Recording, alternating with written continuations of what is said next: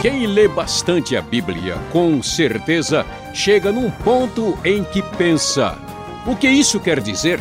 São versículos e capítulos difíceis de entender, ou até livros inteiros da Bíblia que parecem uma grande charada. Conversando com Luiz Saião, você vai descobrir também que algumas respostas só teremos na grande biblioteca do céu. Vamos começar com a pergunta do Elias de Goiânia, em Goiás. Ele congrega em uma igreja em que apenas homens e que sejam da liderança celebram a ceia. Mas em um culto das senhoras, dirigido pelas mulheres, uma mulher celebrou a ceia com autorização do pastor. Ele entende, o, o Elias, que esses sacramentos devem ser realizados por um sacerdote, mas não se lembra se na Bíblia define que esse sacerdote deve ser homem ou mulher. Essa questão de um homem celebrar a ceia é litúrgica, tradicional e cultural ou realmente é bíblico, que apenas o homem deve celebrar a ceia? O mesmo vale para casamentos e batismos? Pois é, André, aqui nós temos uma questão um pouquinho mais delicada, né? Quando nós lemos uh, a respeito da ceia do Senhor, tanto no nos evangelhos, como num texto que trata mais diretamente do assunto, 1 Coríntios capítulo 11, não há nenhuma ênfase no celebrante, em quem é que vai estar. A ênfase é na comunidade, do que, que eles devem fazer, uh, é, nos elementos e a, a, a que se referem, pra, para o que apontam esses elementos. Não existe essa preocupação, vamos dizer, sacerdotal. O texto não entra nisso dizendo, olha, o fulano de tal deverá liderar é, essa celebração da ceia. Várias tradições eclesiásticas uh, entendem que todas as cerimônias importantes da igreja devem ser feitas pelo seu líder espiritual, e aí, bispo, pastor, sacerdote, qualquer que seja o nome é que ele venha a receber. Agora, uh, pode-se entender pela própria organização daquela comunidade que efetivamente entende que essas coisas, por serem importantes e sérias, precisam estar aí né, debaixo da, da, da devida liderança, mas não é uma preocupação do próprio texto. O que a gente pode dizer é o seguinte que toda comunidade deve entender principalmente o significado do batismo, da ceia, do casamento, de qualquer coisa, e ela deve fazer tudo de acordo com aquilo que é o consenso da própria comunidade. Se a comunidade está organizada de uma maneira que ela entende que é desejável que essa liderança faça isso, e exclusivamente, não há problema. Né? E qualquer coisa que venha a ser feita precisa ser feita de uma maneira ordeira né, e, e, responsável, de modo que, se a liderança decide que uma pessoa uh, da comunidade pode né, autorizadamente fazer qualquer que seja a cerimônia, batismo, casamento ou a ceia, não há problema nenhum. Na verdade, isso está relacionado com a tradição litúrgica e cultural. O Novo Testamento em si, do ponto de vista doutrinário e teológico, não, ah, vamos dizer, gasta tempo dando orientação, aparentemente deixando para que isso seja resolvido contextualmente. Por e-mail, o Wesley quer saber se a teologia pode ser considerada uma das ciências mais complexas que existem ou se ela é igual às demais.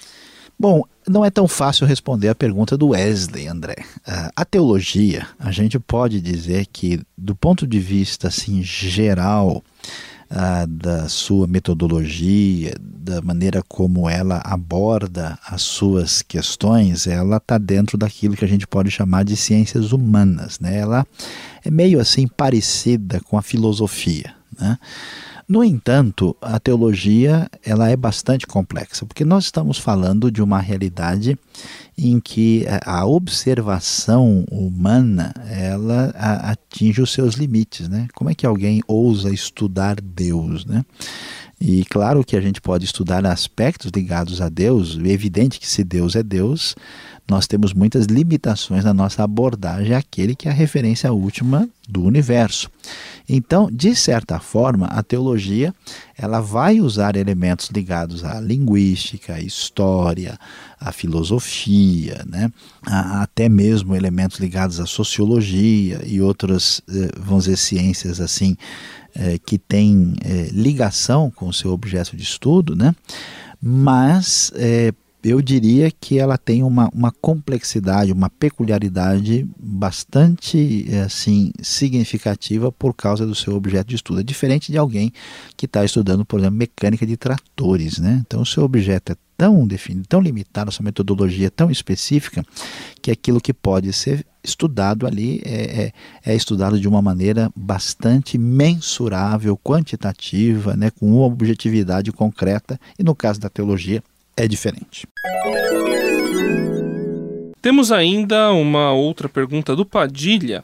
Ele diz: se de acordo com 2 Pedro 1:20, nenhuma profecia da Escritura é de particular interpretação, como Deus julgará cada cristão diante de uma realidade mundial atual? Existem várias denominações com suas interpretações bíblicas diferentes, professor, e dentro de cada uma há membros e líderes com interpretações particulares da mesma. E aí, como é que a gente faz? Vamos lá tentar entender aqui com mais clareza essa questão que o Padilha levanta. Né?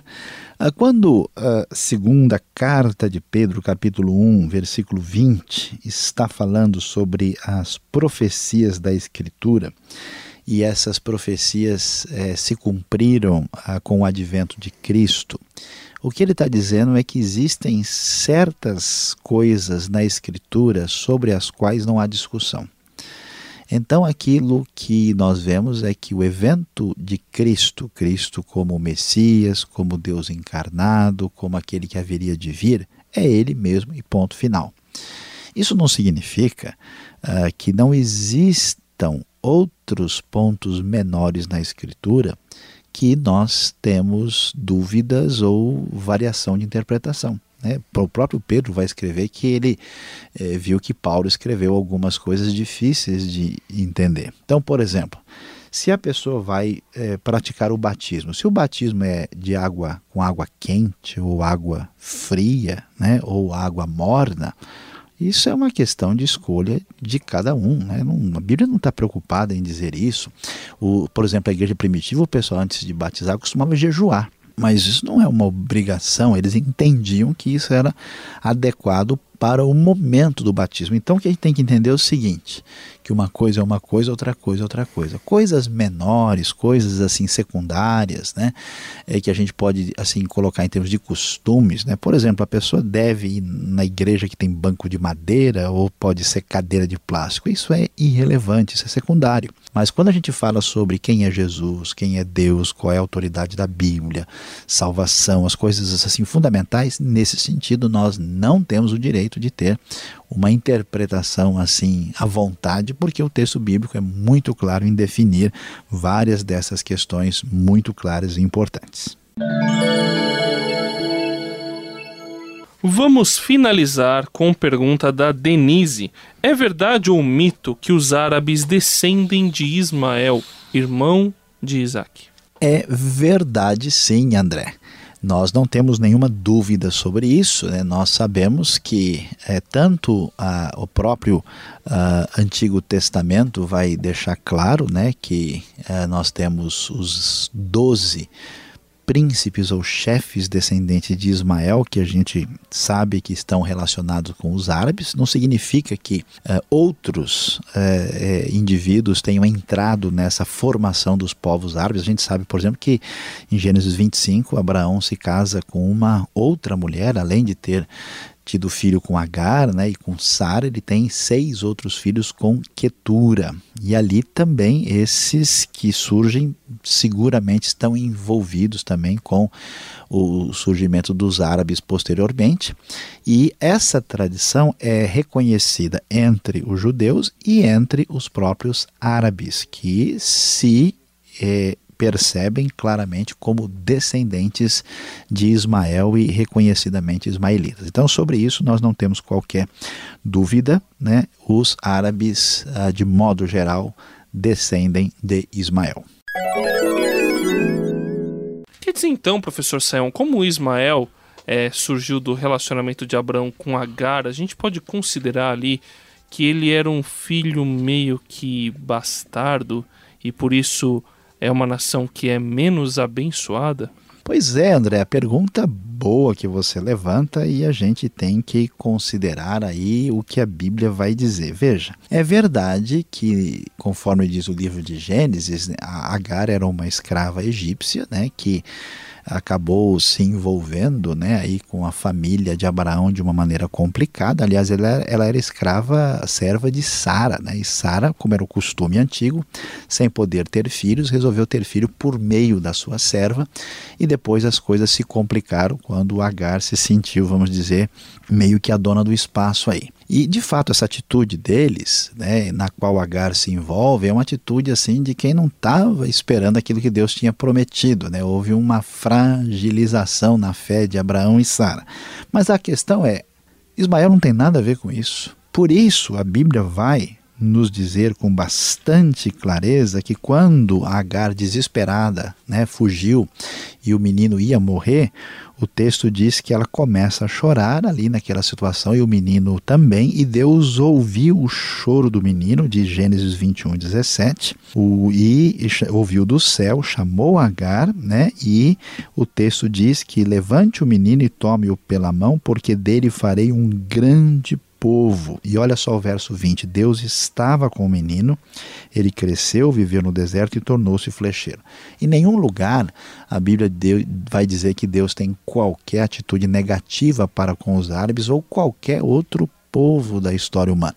Deus ama os árabes, assim como ama os judeus e os outros povos. E ele mostrou a sua bênção para Ismael e mostrou a sua misericórdia, a sua graça. Isso que é bonito de ver, André. Os problemas e dificuldades que a gente tem na vida não impedem que o amor e a graça de Deus nos alcance de modo especial. Não é porque Deus tinha uma aliança com Israel que ele não dá nenhuma atenção para Ismael e para os outros povos. Deus sim ama a todos de uma maneira surpreendente, o que foi mais do que comprovado naquilo que nós vemos na pessoa de Jesus. Este foi o programa Conversando com Luiz Saião. Produção e apresentação André Castilho e Luiz Saião. Locução Beltrão. Realização Transmundial. Envie você também suas perguntas para conversando@transmundial.com.br ou escreva para a Caixa Postal 18.113, CEP 04626-970 São Paulo, capital. E até o próximo programa.